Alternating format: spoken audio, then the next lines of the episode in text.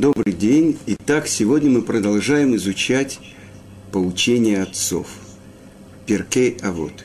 И сегодня мы будем изучать десятую главу. Как обычно у нас принято, мы вначале прочитаем ее на иврите, а потом переведем на русский. Итак, Шмая и Автали... Шмая в Авталион киблумием. Шмая и Авталион приняли от них. От кого? От мудрецов предыдущего поколения. От Шимана бен Шетаха и Иуда бен Табай. И они были четвертой парой. Как вы помните, первый из упоминаемых мудрецов, он был Наси, а второй Авбейдин. И вот, что говорит Наси, Шмай. Шмая Омер. Огев это усна эт арабанут, вааль титвада лерашут. Итак, Шмая говорил, люби труд и ненавидь высокое положение. И не стремись приблизиться к властям. Итак, мы должны немножко э, объяснить, о каком времени идет речь, когда Шмай и Эфталион были главами еврейского народа. Это было в конце периода Хашмунаим. То есть э, известно, что где-то за 200 лет до разрушения второго храма Хашмунаим э, победили греков и установили э, власть. Еврейская власть была, но они совершили одну ошибку. Они не вернули царскую власть потомкам Иуды. А, как вы знаете, они были коины, они были священники, и священники происходят из колена Леви – так как в их поколении не было достойного представителя колена Иуды, они посчитали, что они имеют право удержать сами царскую власть. И в конце концов известно, написано так в Талмуде, что никого из их потомков не осталось, и власть захватил э, не еврей, то есть тот, кто насильно был обращен в еврейство, и это был раб. Ну, в общем, они совершили ошибку. Так вот, самыми главными мудрецами в конце периода Кашманаев это были Шмая и Автолион.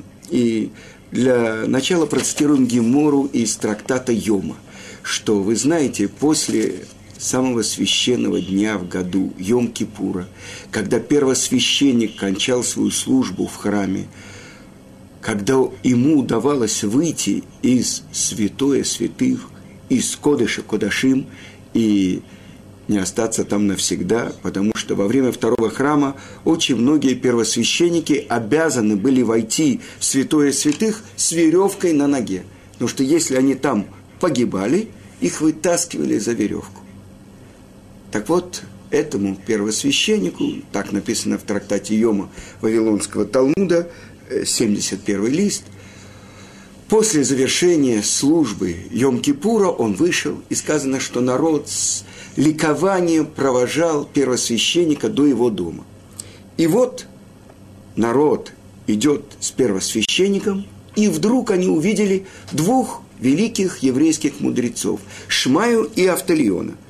И они оставили первосвященника и пошли, чтобы сопровождать этих двух больших еврейских мудрецов.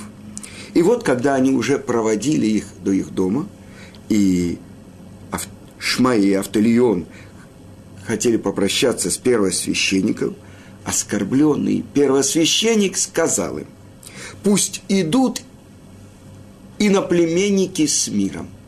Этим он хотел намекнуть, что они потомки неевреев.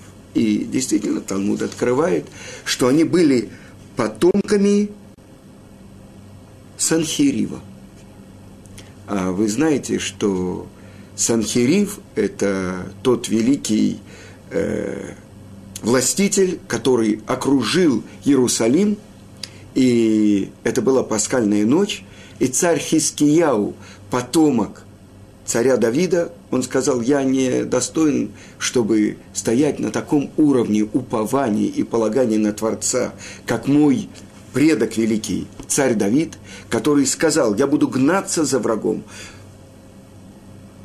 удостоюсь победы, положу ногу на его горло и буду знать, что все это сделал Творец.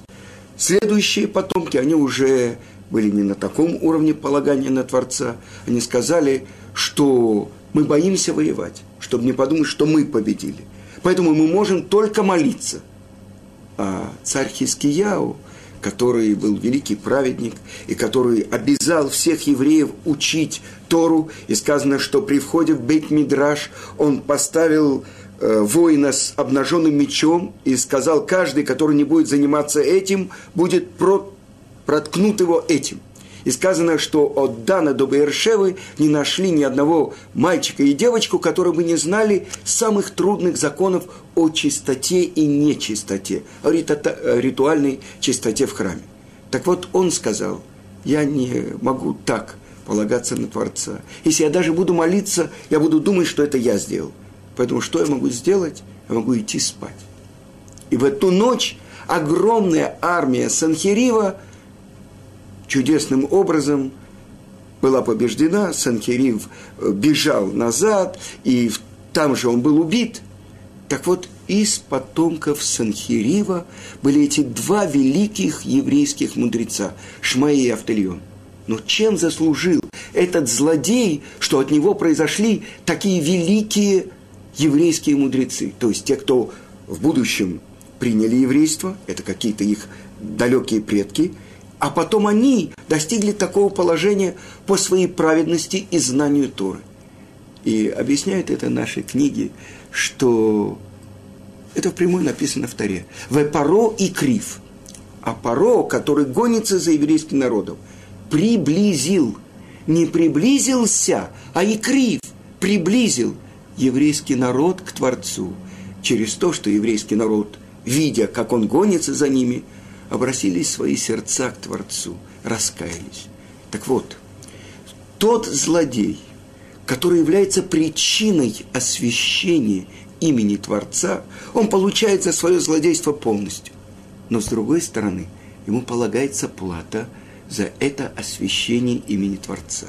Так вот, этот санедри, э, Санхерив, этот злодей получил, что какие-то его потомки приняли еврейство, и из его потомка происходят эти великие еврейские мудрецы Шмая и Автолион.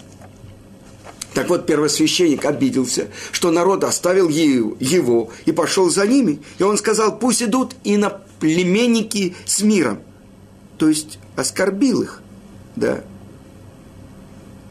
И они ему ответили, пойдут и на племенники, поступающие подобно Аарону, Дальше мы будем учить Мишну, который сказал Елель, что будь из потомков Аарона, стремись к миру и приближай евреев к Таре.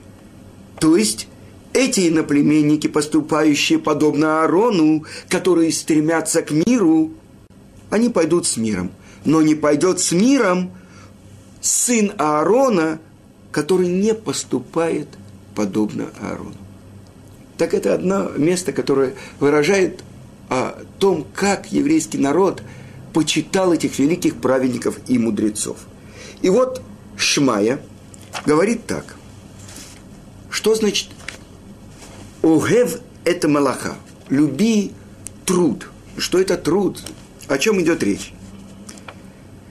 Даже если у человека нет э, необходимости в заработке, лучше ему трудиться, чем бездельничать. И об этом говорят наши мудрецы э, в э, книге, которая называется «Авод да Раби Натан». Один из мудрецов Талмуда, Раби Натан, может даже Тана, он говорит, что безделие – это самый большой источник всех грехов. От скуки человек может совершить самое страшное. И даже если человек, у которого есть достаток, чтобы он все-таки прикладывал какие-то э, усилия, чтобы заниматься физической работой. как сказано, шесть дней делаю любую работу, всякую работу, а день седьмой – суббота для твоего Творца. Сказано про Адама, первый человек. Э, он же был помещен в Ган-Эден. И при всем при том, сказал ему Творец, чтобы он трудился и охранял. А только после этого он сказал ему, от любого дерева в этом саду можешь есть. Так что он говорит? Люби труд. И возненавидь, сказано в прямом, рабанут. Усне – это рабанут. Что это значит? Высокое положение. Рав – это, мы знаем, это равин. И сказано так. И так говорится в трактате Брахот – 55 лист, что почему один из братьев, Йосеф, он умер раньше всех своих братьев. Ему было только 110 лет. И он умер раньше других. Почему? И Талмуд говорит, из-за его высокого положения. И объясняется, когда братья стоят перед этим верховным правителем Египта и говорят, твой раб наш отец – он ничего им не ответил. Он должен был изображать этого великого правителя Египта, и поэтому он пять раз слышал, как они сказали, «Твой раб – наш отец», а потом еще раз пять раз он слышал это через переводчика, который как будто переводил ему на египетский язык. Итак, за каждый раз, когда имя Творца перед ним упоминалось в позоре – за это он получил сокращение на 10 лет. Сказано так, три вещи сокращают жизнь человека. И одна из них как бы высокомерное поведение. И из-за этого умер Йосеф раньше братьев. Из-за того, что он вел себя, показывал свою власть. И дальше не стремись приблизиться к властям. Не стремись к тому, чтобы власти тебя хорошо знали – ведь э, на самом деле человек должен знать, если приближают его власть имущие только для своей выгоды. А если он окажется в беде, они совершенно не помогут ему.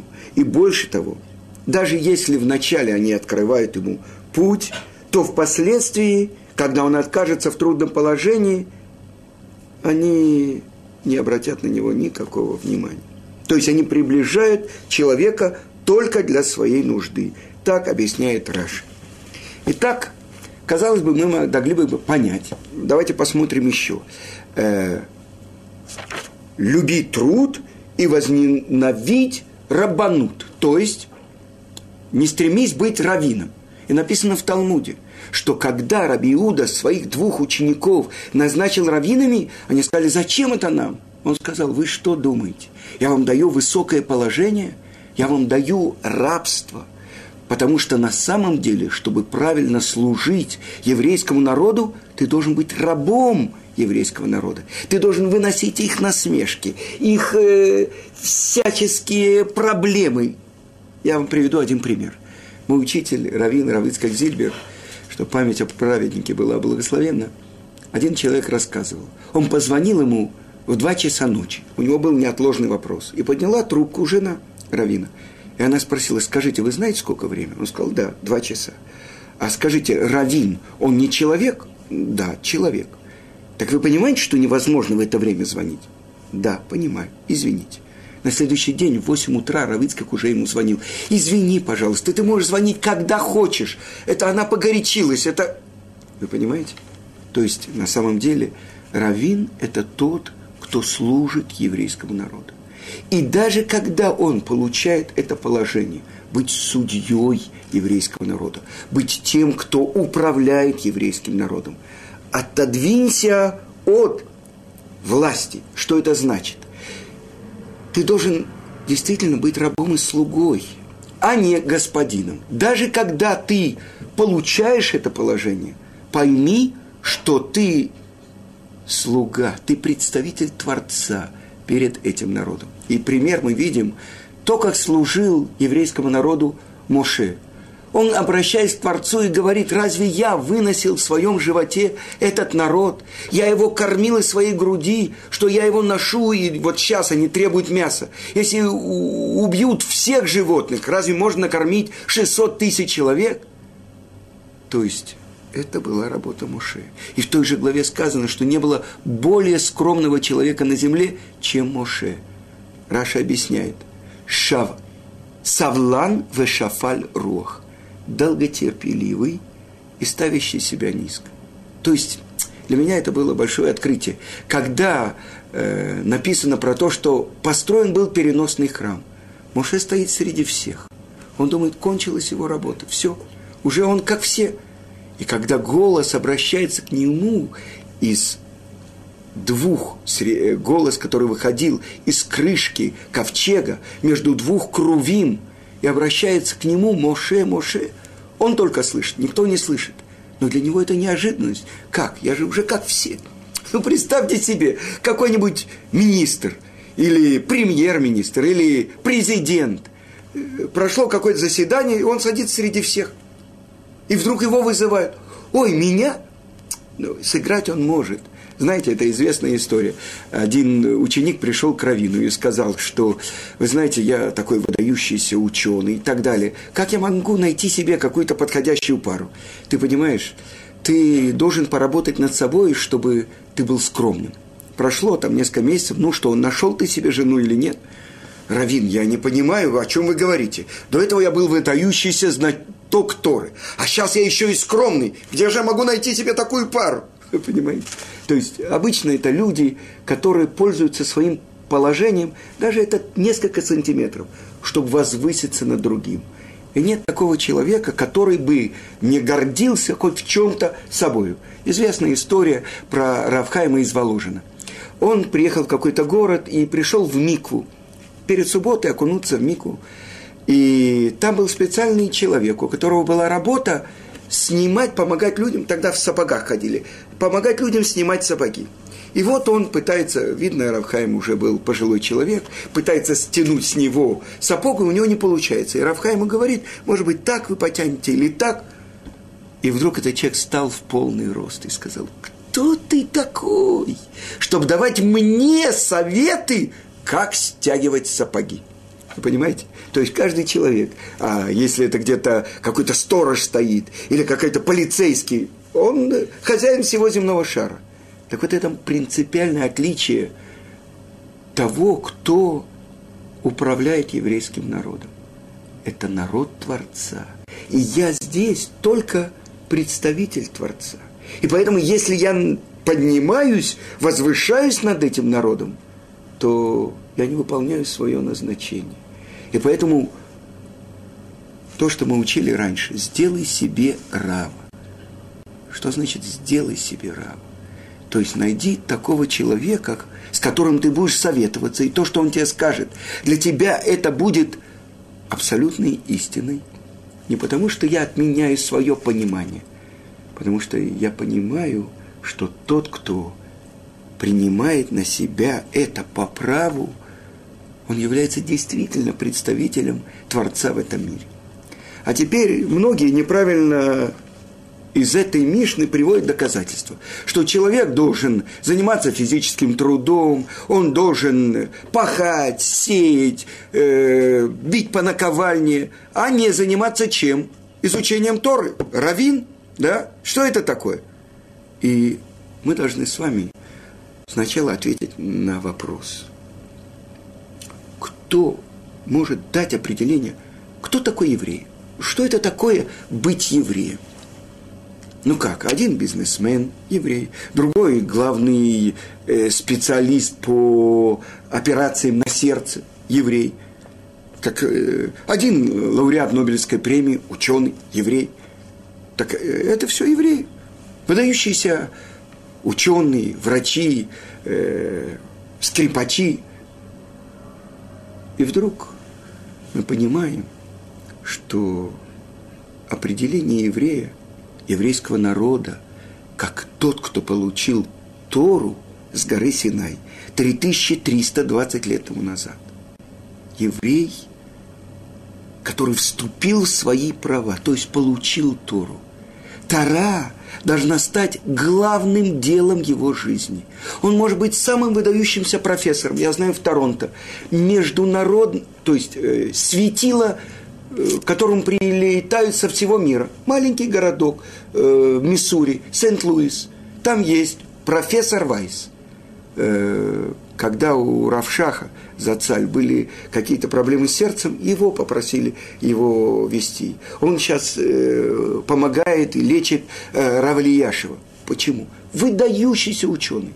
Ну что, когда я прихожу на молитву в 7 утра в синагогу, уже где-то полтора часа у него учеба с кем-то до молитвы.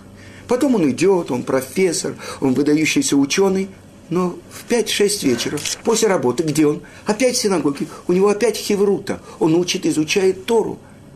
Так вы понимаете, что это такое? Или возьмем кого-то другого. Ну, э, большое уважение пользуются богатые люди. Так э, я знаю такого человека, который уже родился богатый. Родился в Англии, в известной семье. В Израиле многие дома носят фамилию этой семьи, многие больницы, даже главная синагога в Иерусалиме – квартал. Это человек уже 60-х годов начал ездить в Россию, чтобы давать уроки по Торе. И известная история, это вам будет, может, интересно услышать, то, что когда на таможне у него проверяли, э, что это такое, он говорит, это тфилин. А зачем так много? Как? Это мои тфилин на будни – это мои твилин на субботу, а это твилин для моей жены, для будней, а это для субботы. Вы понимаете, во-первых, женщины не надевают твилин, а во-вторых, так как суббота сама является знаком, то знак, то, что называется твилин, мы не надеваем. Это человек, который э, во всем мире Алель поется, праздничная молитва Алель поется на ту мелодию, которую он сочинил. Но главное, чем он живет, это изучением Торы и передачей Торы. Э, я вам расскажу еще одного уже еврея сейчас из Москвы. Э, очень крупный э, бизнесмен, человек, который рассказывал, что в прошлой жизни, ну то есть это было всего лет семь тому назад, он говорил, я был вместо Бога. Я говорил человеку, пожалуйста, сократите ваши слова. Моя минута стоит тысячу долларов. Он говорит, я был уже все, рогатый. Вместо... И какой-то у него был урок хороший, и он оказался в Колеле и начал учить Тору. Я не, иногда стесняюсь перед ним. То есть его желание учить Тору такое, э, у него есть несколько кеврут в день, э, там в Москве, но я, например, находился в Торонто или в Америке. Мы по телефону, он говорит, ну сейчас можно поучиться, ну хотя бы давайте хоть 15 минут. Вы понимаете, что это такое? Какая любовь к Торе определение еврея – это тот, у которого центром его жизни является Тара. Несомненно, человек должен заботиться о пропитании, и о том, чтобы принести в свой дом хлеб своим детям. Несомненно. Но вы понимаете, если кто-то, кто говорит, главное – это труд, я не буду вам приводить примеров – но была одна страна на Ближнем Востоке, которые поставили целью произвести нового еврея, который будет как колючки снаружи, а внутри будет сладенький-сладенький, который своим физическим трудом будет обрабатывать эту землю. И что сделали? Достигли успеха. Одна из руководительниц этого государство, которое строилось, говорило, что когда мы будем нормальным народом, когда у нас будут свои воры и свои женщины легкого поведения. Мечты этих основателей государства сбылись. Но это тот еврей, который получил Тору с горы Синай. И поэтому тот, кто приводит эту Мишну, чтобы привести как доказательство, вот, занимается физическим трудом, не будет раввином, как еврейский народ может жить без знатоков Торы? А если бы не было знатоков Торы, как бы мы могли жить?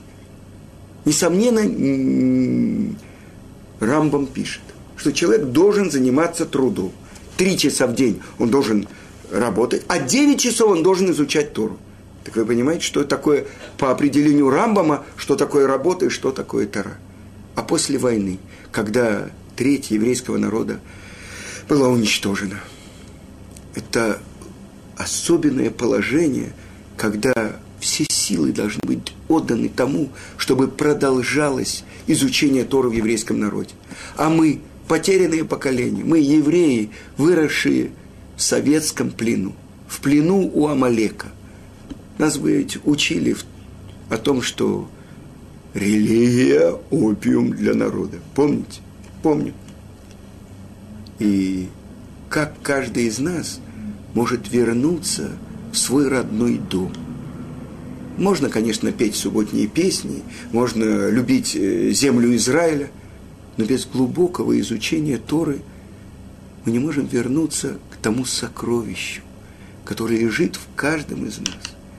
И мы не сможем найти свою личную, персональную тропинку, которая ведет к Творцу, который нас послал в этот мир. Это главный намек этой Мишны. На этом я завершаю. Всего хорошего. До следующего урока.